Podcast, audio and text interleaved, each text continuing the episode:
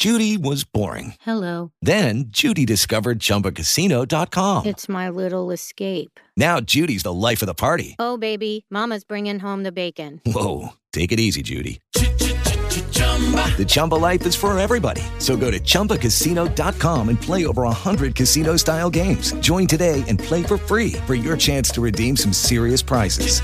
chumba ChumbaCasino.com. No purchase necessary. Void where prohibited by law. 18 plus terms and conditions apply. See website for details.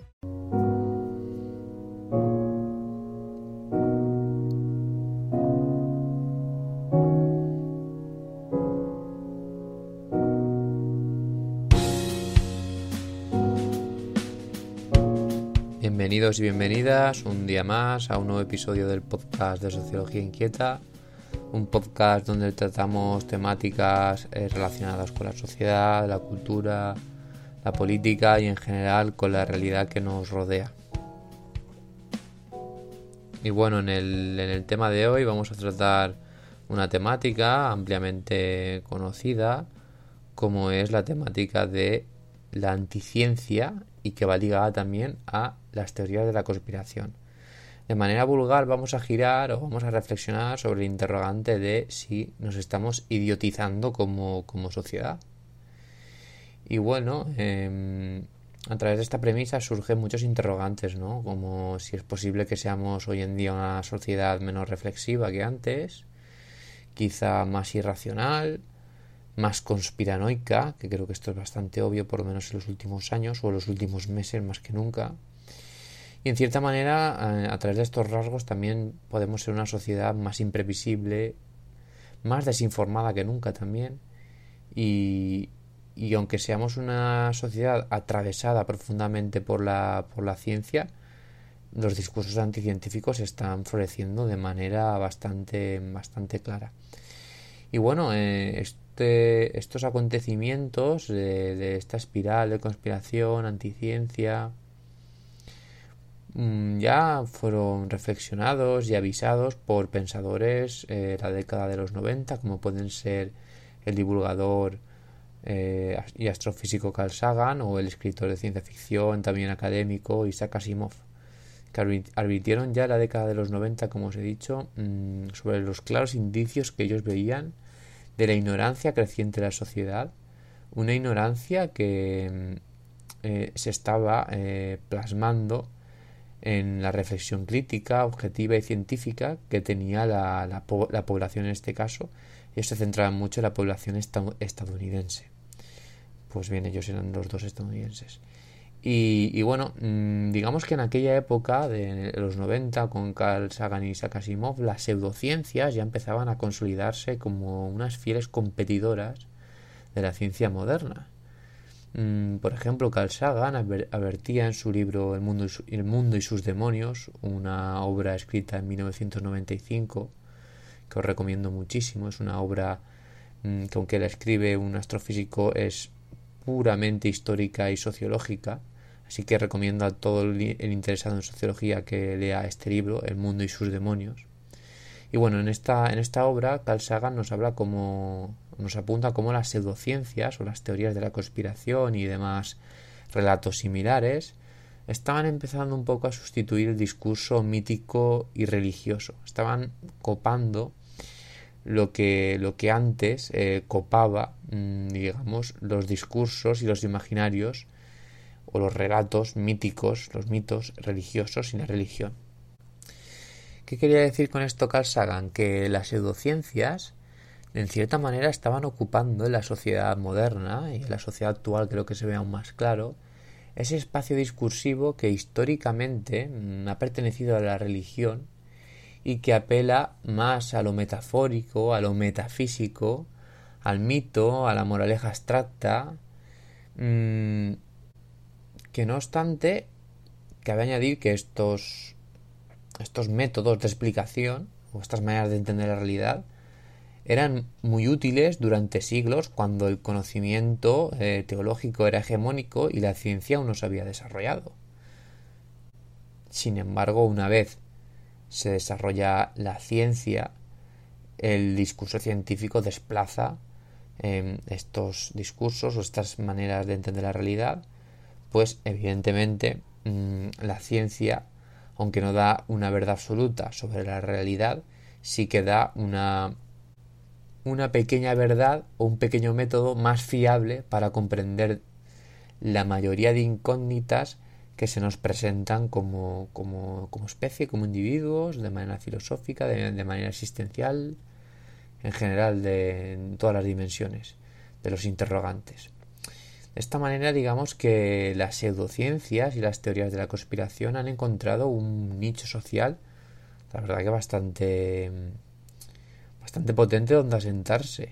Es decir, la irracionalidad de lo místico, mejor dicho, la irracionalidad de lo místico y lo pseudocientífico mm, se ha aceptado como algo válido para explicar la realidad. Entonces, claro, en cierto modo esto hace mm, que nos planteemos como sociólogos y como ciudadanos por qué está pasando esto, ¿no? Porque hay gente que está negando la existencia del COVID, eh, porque hay gente que cree que hemos sido visitados por alienígenas hace miles de años incluso más cuando no hay ninguna prueba evidente de nada de eso, porque hay gente que cree que estamos eh, gobernados por una especie de reptilianos, porque hay gente que cree todo ese tipo de, teorías que a veces, mm, si te paras a pensar tan solo unos segundos, pues la verdad que no ningún sustento sólido. Bueno, pues la verdad que es interesante reflexionar sobre cómo el proceso de idiotización o de irracionalidad generalizada que tiene la sociedad tiene además mucho que ver con el avance del capitalismo y sus modelos de saber.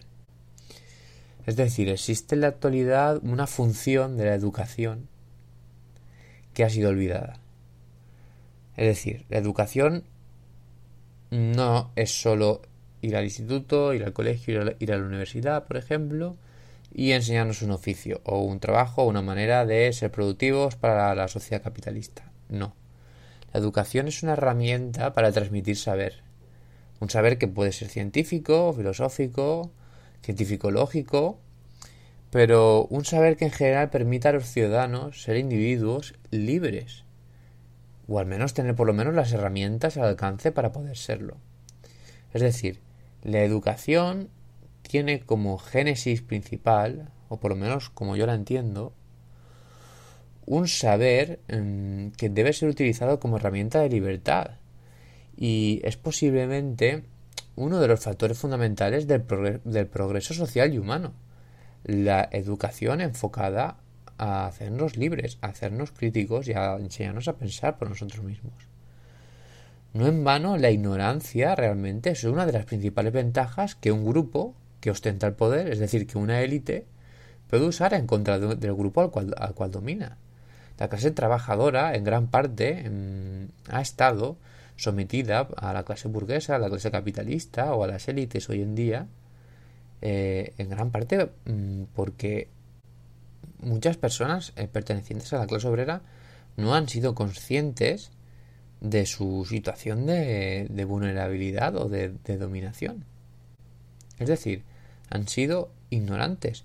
La película Matrix, por ejemplo, refleja muy bien esto, ¿no? Como eh, la gente en Matrix vive en una sociedad eh, totalmente virtual, eh, artificial, donde son dominados, donde son utilizados como pilas por los, por los verdaderos explotadores que se, esconden en las sombras un poco y que son las, las máquinas en este caso, ¿no? Evidentemente esto es una metáfora, no vamos a entrar ahora en conspiraciones si estamos hablando de las conspiraciones y criticándolas, pero no es cierto, ¿no? El, mundo sí que es verdad que a veces oculta la realidad y eso da pie a que la gente crea en conspiraciones. Pero una cosa es creer en conspiraciones y otra cosa es, em, bueno, caer en explicaciones absurdas o eh, intentar entender la realidad a través de discursos que no, bueno que nos alejan realmente de, la verdad porque eso es nocivo para nosotros no entonces bueno digamos que volviendo al tema el capitalismo o por lo menos parte de sus procesos han ayudado a normalizar esta sociedad que es digamos felizmente ignorante y felizmente anticientífica hoy en día Claro, la escuela parece que ha pasado a ser como nos decía Pierre Bourdieu, un sociólogo muy famoso francés, que también os, recomiendo que, leáis, que echáis un ojo si no lo conocéis, Pierre Bourdieu. Bueno, pues este sociólogo nos contaba que la, que la escuela había pasado a ser hoy en día una institución que reproduce el orden social y por tanto que reproduce la desigualdad y la dominación de unas clases sociales sobre otras. Y claro, como he dicho antes, paradójicamente, la escuela, en teoría, como yo la entiendo, debería ser un lugar de liberación. Pero no, en el capitalismo es una parte más del engranaje de dominación. Es decir, la escuela, en vez de liberar y de generar ciudadanos libres, lo que hace es participar en que las élites y en que la hegemonía de los que están más arriba en la cúspide social continúe y por lo tanto se reproduzca. Por tanto, la escuela es un pilar fundamental de nuestra construcción como sujetos. Y como sujetos además productivos. Es decir, mm, vamos a la escuela para aprender a ser trabajadores, para aprender a ser ciudadanos, digamos, felizmente capitalistas. Pero claro, la educación que recibimos, lejos de dotarnos de herramientas para la vida en sociedad, lo que realmente mm, acaba haciendo es dotarnos de herramientas para ser buenos productores, buenos trabajadores. Pero claro, nos dejamos, y eso no está mal, pero nos dejamos una parte muy importante que es la de, oye, enséñame a pensar, enséñame a ser alguien dentro de la complejidad de la realidad más o menos libre o que tenga herramientas para discernir un poco eh, cuál puede ser una información nociva, cuál no, etcétera, etcétera, ¿no? Sí que es verdad que parece que hoy en día cada vez más los ritmos de vida, la sociedad globalizada con las nuevas tecnologías, mm, digamos que las, la, la entrada de información que recibimos es abismal y es muy difícil entender la complejidad social, la realidad que nos rodea. Y claro, las teorías de la conspiración es como una jugosa hamburguesa del McDonald's rápida que te vale solo un euro, que te la comes y que enseguida vas a, se va a ir el hambre, ¿no? Y claro, mm, es difícil competir contra discursos que te dan una explicación global sobre problemas que son súper complejos.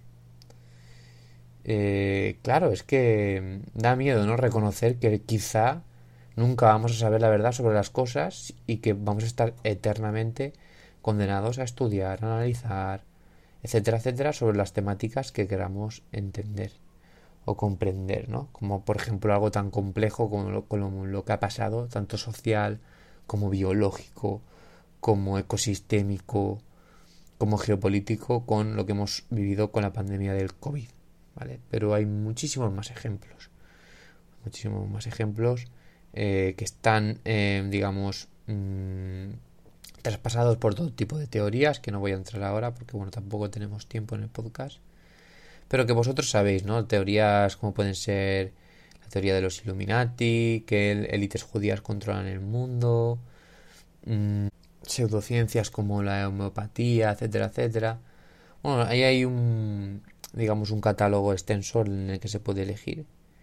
Pero si os dais cuenta coinciden en que nos dan una respuesta absoluta, sólida, una solución eh, que es mm, totalmente rígida y trascendental sobre problemáticas que muchas veces son muy complejas, que hay gente que se tira, que se tira toda su vida estudiándolas y aún así no llega a conclusiones, digamos, tan rotundas.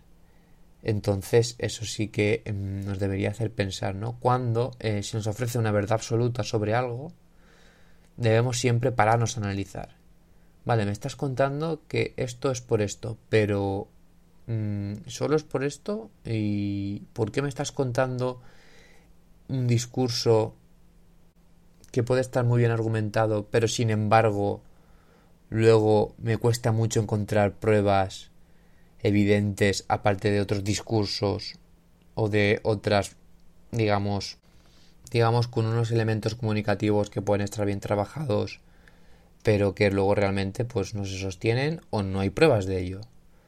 Por lo tanto, siempre hay que intentar, mm, pues bueno, mm, dentro de lo que cabe, intentar mirar y corroborar de muchas fuentes diferentes y sobre todo intentar que siempre sean fuentes científicas. Esto, esto evidentemente no quiere decir que la ciencia sea neutra, esto da para otro tema, pero sin embargo ver un simple vídeo en YouTube o leer una noticia que no esté corroborada no significa que eso sea la verdad. Eso debe ser el primer paso. Y bueno, esta es la reflexión de hoy. Espero que os haya gustado y nos vemos en el próximo podcast. Gracias por estar ahí una vez más.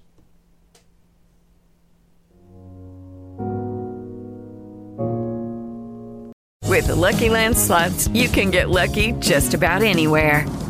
This is your captain speaking. Uh, we've got clear runway and the weather's fine, but we're just going to circle up here a while and uh, get lucky. No, no, nothing like that. It's just these cash prizes add up quick. So I suggest you sit back, keep your tray table upright, and start getting lucky. Play for free at LuckyLandSlots.com. Are you feeling lucky? No purchase necessary. Void where prohibited by law. 18 plus terms and conditions apply. See website for details.